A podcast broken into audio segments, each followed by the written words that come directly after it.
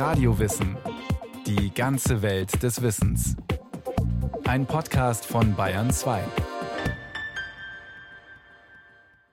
Eine Umfrage zeigt, dürften sich die Deutschen ein Jahrzehnt aussuchen, so wünschten sich die meisten in die 1980er Jahre zurück. Erstaunlich, denn die 80er waren geprägt vom Kalten Krieg, von Wiederaufrüstung, Baumsterben und dem Reaktorunfall von Tschernobyl. Es war aber auch das Jahrzehnt von Yuppies und Ökos, Friedensbewegung, Schulterpolstern und von roten Miniröcken. And Germany 12 points. And Germany 12 points. Allemagne 12 points. 24. April 1982. Ein bisschen Frieden, ein bisschen Sonne für diese Erde, auf der wir wohnen. Deutschland gewinnt zum ersten Mal den Grand Prix d'Eurovision. Mit ihrer Botschaft Ein bisschen Frieden trifft die Sängerin Nicole den Nerv der Zeit. Deutschland, gerade Deutschland, das Europa in zwei Weltkriege stürzte, wünscht sich den Frieden.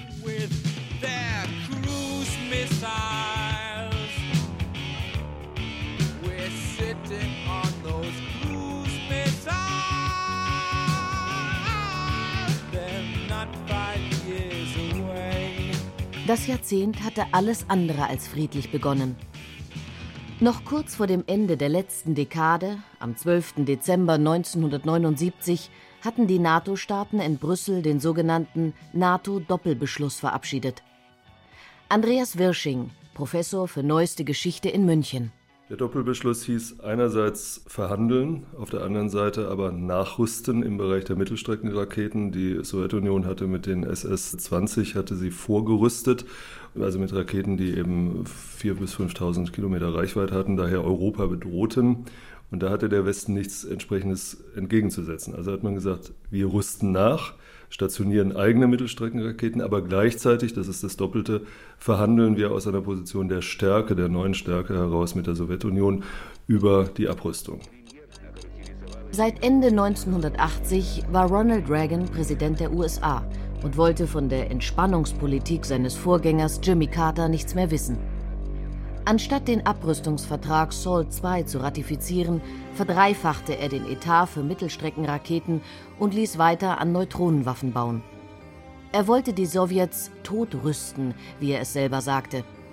Die Abrüstungsverhandlungen, die seit 1981 geführt wurden, verliefen im Sand.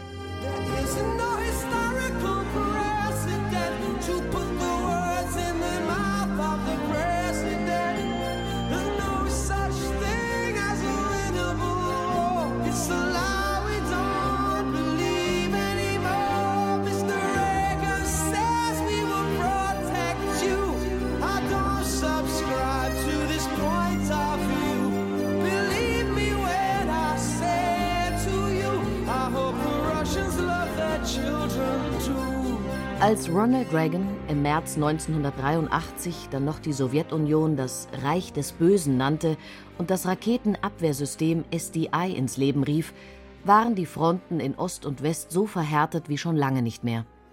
Nun schien eine neue Dimension erreicht, da das SDI-Programm auch Waffensysteme im Weltraum vorsah, wodurch es den Beinamen Star Wars erhielt. Könnten die USA dadurch einen atomaren Schlag Russlands gegen ihr Land verhindern, so wären sie in der Lage, einen sicheren Atomkrieg gegen den Feind zu führen.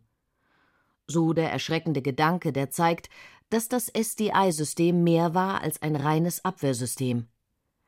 Doch wie heiß war der Kalte Krieg wirklich? Ich denke, die Gefahr, dass ein wirklicher Krieg zwischen den Supermächten ausbrach damals, die war nicht besonders groß, wenn überhaupt. Im Westen war man überzeugt auf der politischen Ebene, dass die Sowjetunion nicht den Westen angreifen würde, dass es keinen heißen Krieg geben würde. Aber was natürlich neu war, war die doch massive Atombewaffnung mit Mittelstreckenraketen, die geplant worden war in Westeuropa und in der Bundesrepublik zumal, so dass das Empfinden, dass hier eine Bedrohung besteht, dann doch sehr stark seit Ende der 70er Jahre, Anfang der 80er Jahre existent war. Besuchen Sie Europa, solange es noch steht. Also diese Angst war ja ständig im Raum. Die Angst war ja so groß. Du erinnerst dich ja auch an dieses Lied von Geier Sturzflug, Besuchen Sie Europa, solange es nicht noch steht, was ja ein Werbespruch eines amerikanischen Reisebüros war.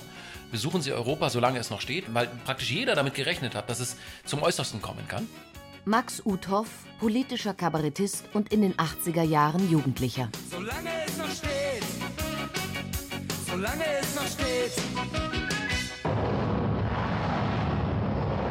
Die Bevölkerung reagierte auf die Angst vor dem potenziellen Atomkrieg mit Friedensprotesten, die in der Bundesrepublik einzigartig waren.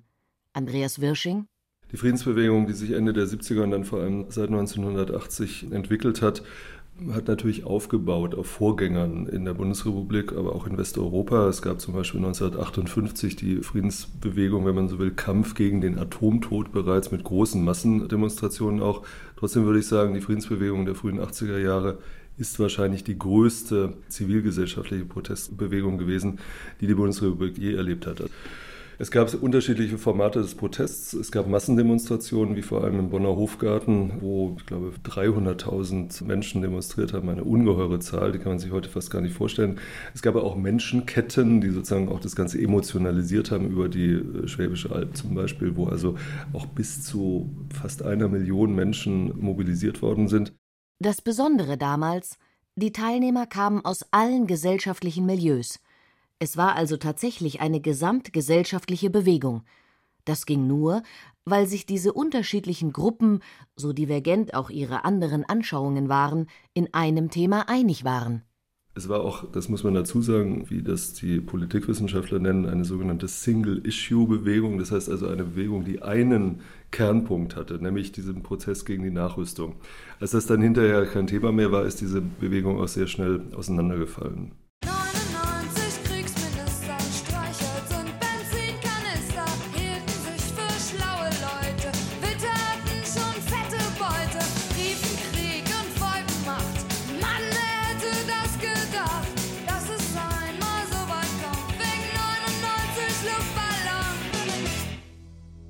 Aus der Friedensbewegung ging Anfang der 80er Jahre sogar eine politische Partei hervor, die bei den Wahlen im März 1983 mit überraschenden 5,6 Prozent in den Bundestag einzog: die Grünen Damals war das ja das erste Mal, dass eine neue Partei die 5%-Hürde überhaupt überschritten hatte. Die NPD war 1969 knapp daran gescheitert und seit den 60er Jahren gab es das ja überhaupt nicht mehr, dass außer den drei Parteien äh, CDU, CSU, SPD und FDP überhaupt eine Partei in den Bundestag kam. Die Quelle dafür waren viele, viele Bürgerbewegungen, viele Initiativen der Zivilgesellschaft und eben so eine Protestkultur, die sich in verschiedener Hinsicht äußerte. Man hat dann die Grünen auch mal als Artefakt der 5%-Hürde bezeichnet. Damit ist gesagt, dass es die Grünen als diese Partei möglicherweise gar nicht gegeben hätte, wenn sie nicht gezwungen gewesen wären, sich zusammenzuschließen, um eben den parlamentarischen Arm überhaupt zu entwickeln. Dahinter steht auch die Überlegung, dass die Grünen in sich natürlich auch ziemlich heterogen gewesen sind. Es gab so einen linken Flügel, es gab einen ökosozialistischen Flügel, es gab aber auch in Anführungszeichen konservative oder wertkonservative Strömungen in den Grünen die damals auch schon existiert haben. Also insofern war das eine heterogene Bewegung, die aber in der Tat, weil sie ins Parlament wollte, sich zur Partei gegründet hat, die dann eben auch seit 1983 diese Erfolge gehabt hat. Die Wahlen 1983 brachten aber auch noch einen anderen Wechsel hervor. Nachdem die SPD die 70er Jahre hindurch den Kanzler gestellt hatte, war Ende 1982 Schluss damit. Helmut Schmidts sozialliberale Koalition zerbrach und die FDP wechselte in eine neue Koalition, diesmal mit der CDU-CSU, die ab Oktober 1982 den neuen Kanzler Helmut Kohl stellte. Die FDP durfte, wie vorher insgeheim mit der CDU-CSU ausgemacht, weiterhin den Vizekanzler stellen, Hans-Dietrich Genscher.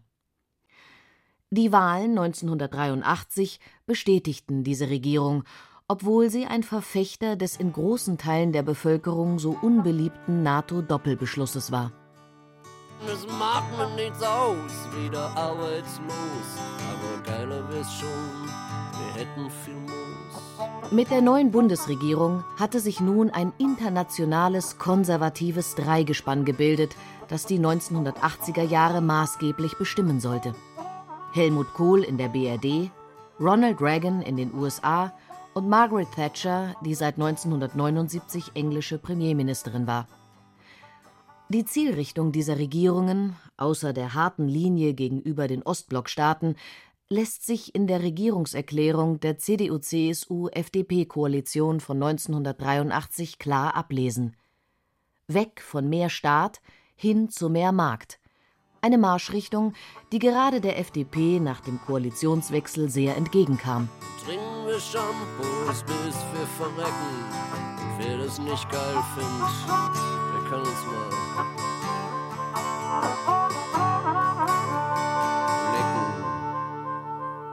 Ein weiterer, ebenso marktwirtschaftlicher Wahlspruch der neuen Kohl-Genscher-Regierung war Eigeninitiative und verstärkte Wettbewerbsfähigkeit. Und tatsächlich, viele Menschen wollten bald nichts mehr wissen vom Sparen, von Demonstrationen und vom Kleinwagen.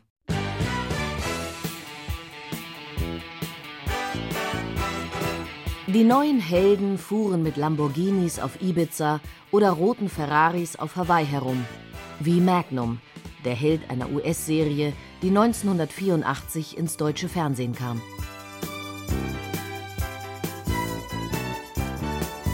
Oder dem jugendlichen Ferris im Film Ferris macht blau, der einen Tag die Schule schwänzt, den Ferrari seines Vaters entführt und sich einen schönen Tag macht. Mein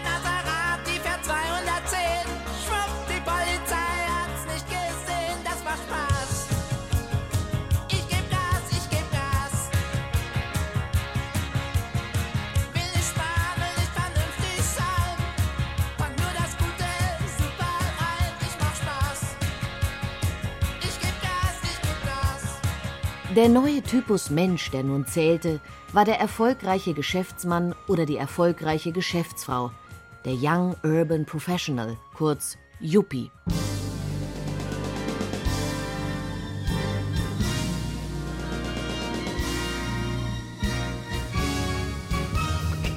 Die Vorbilder hießen J.R. Ewing oder Blake Carrington, verdienten in den beliebten TV-Serien ihr Geld im Ölgeschäft in Dallas, Texas oder Denver, Colorado und vergnügten sich beim Pferderennen.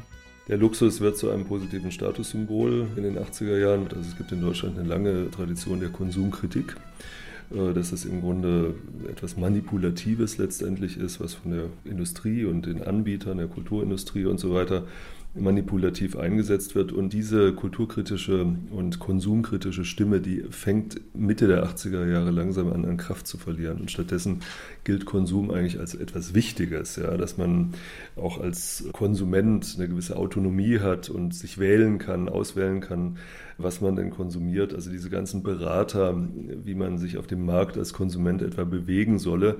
Diese Literatur hat in den 80er Jahren auch eine unheimliche Konjunktur. Und daran sieht man auch, wie stark sich da einfach der Zeitgeist, wenn man so will, verändert hat.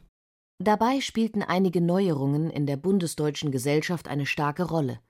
1984 hatte in Deutschland das Zeitalter der Alleinherrschaft des gebührenfinanzierten Fernsehens ein Ende gefunden. Nun beflimmerten nicht mehr nur ARD, ZDF und die dritten Programme die bundesdeutschen Wohnzimmer, sondern erstmals auch Privatsender wie Sat1 oder RTL. Und da die sich ausschließlich von Werbung finanzierten, zog verstärkt die Werbung in den deutschen Alltag ein. Und die war glitzernder und bunter, als es noch das Fernsehen der 70er Jahre war. Zum Beispiel eine perfekt gestylte Businessfrau, die vormittags, trotz widrigem Wetter, mit hervorragender Frisur ein Flugzeug besteigt, mittags die gleiche Mähne im windigen München zur Schau stellt, um dann endlich in Rom ihr Haar in der Sonne glänzen zu lassen. So sahen sich in den 80er Jahren viele Frauen. Und so wurden sie auch von den neuen Lifestyle-Magazinen im Hochglanzpapier bestätigt, wie etwa der 1981 erstmals erschienenen Cosmopolitan oder der Zeitschrift Vogue. Ich sprüh's auf jede Häuserwand. Ich such den schönsten Mann im Land. Ein Zettel an das schwarze Brett. Er muss nett sein, auch im Bett. Die wirtschaftliche Unabhängigkeit von einem Mann. Karriere statt Kind. Das waren die Prämissen des neuen Frauenbildes. Generell wurde das angegraute Ideal der Ehe bei beiden Geschlechtern immer unattraktiver. Die Zahl der als nicht ehelich gemeldeten Hausgemeinschaften stieg in den 80er Jahren um ein Zehnfaches. Und eine technische Errungenschaft, die bald die Welt komplett verändern sollte, zog erstmals in die bundesdeutschen Haushalte ein. Zunächst allerdings hauptsächlich in die Kinderzimmer. Mein Mikroprozessor bringt mich um.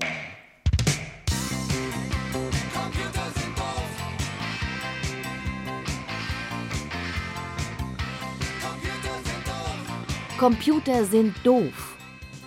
Das dachten sich die Heerscharen an Jugendlichen, meist Jungs, keineswegs, als sie einen Commodore C64 oder Atari XL ihr eigen nannten. Die Faszination für blinkende Pixel, oft grün auf grünem Hintergrund, teilte jedoch nicht die ganze Gesellschaft. So betrachteten die Eltern, die von diesem Teufelswerk so gut wie nichts verstanden, das Tun ihrer Kinder schon bald mit Argwohn. Auch wurden die Möglichkeiten, die die fortschreitende Digitalisierung in der gesamten Lebenswelt mit sich brachte, bald sehr kritisch beurteilt. Eine breite, medienwirksame Diskussion darüber entstand dann 1984 und entzündete sich seltsamerweise an einem Roman, der bereits 35 Jahre alt war.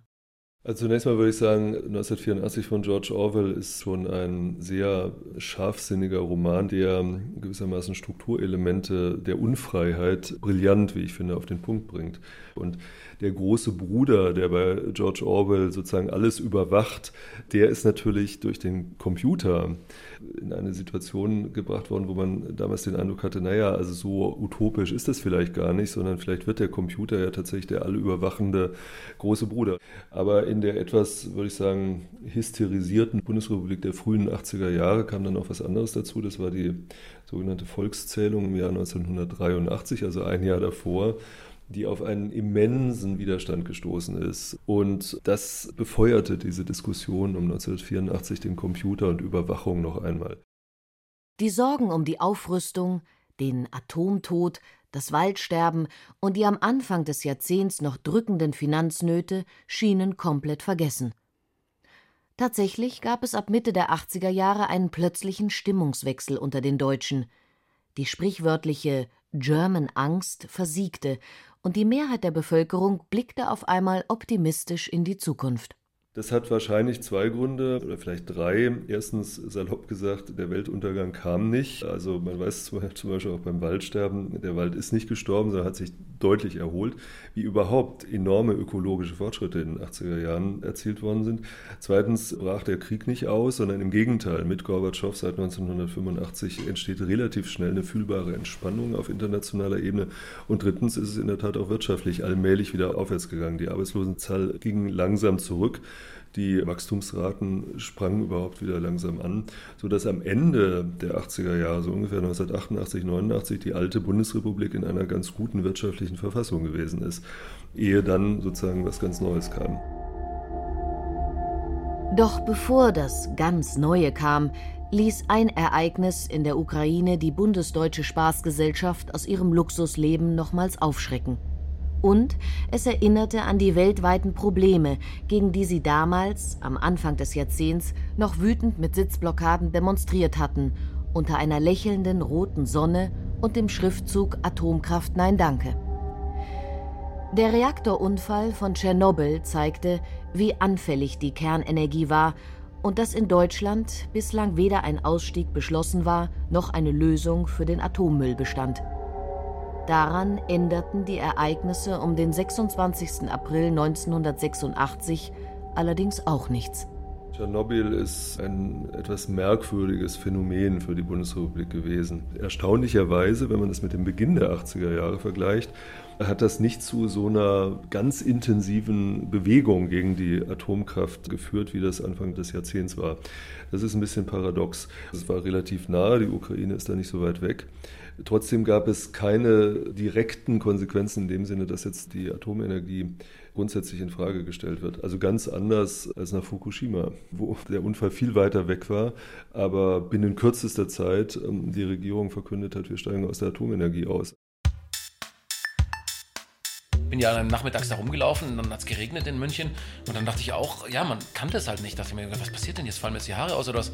Oder kann ich nie mehr was essen? Herr Anton hat ein Häuschen mit einem Gartenzwerg und davor, da steht ein Kernkraftwerk. Da gab es eines Tages eine kleine Havarie. Die Tomaten waren so groß wie nie und da der Sellerie.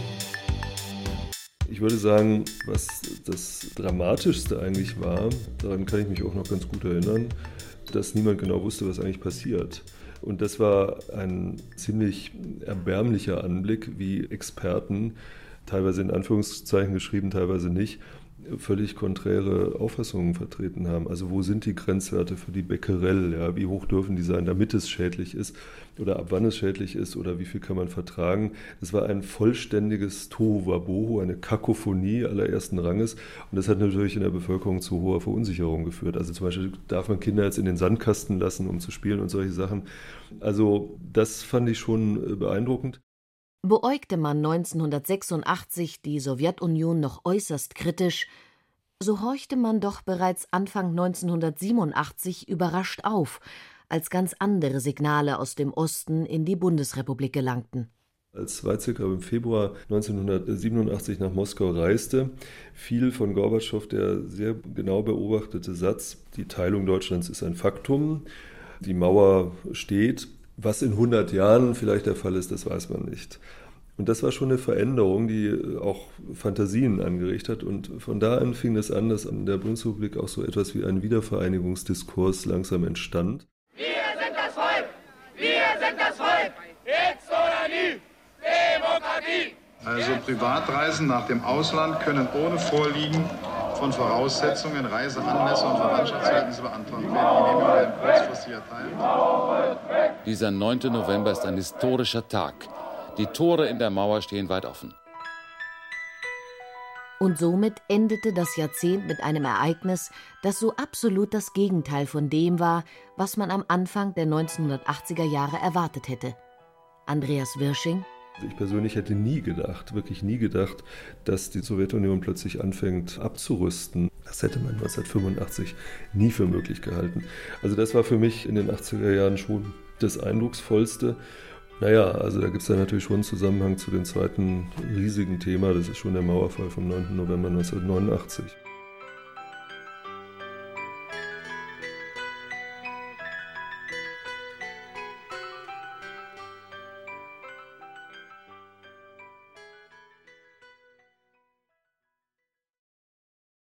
Das war Radio Wissen, ein Podcast von Bayern 2. Autor Markus Mähner. Regie Christiane Klenz. Es sprach Franziska Ball. Ton und Technik Christiane Gerhäuser-Kamp. Redaktion Thomas Morawetz. Wenn Sie keine Folge mehr verpassen wollen, abonnieren Sie Radio Wissen unter bayern2.de slash podcast.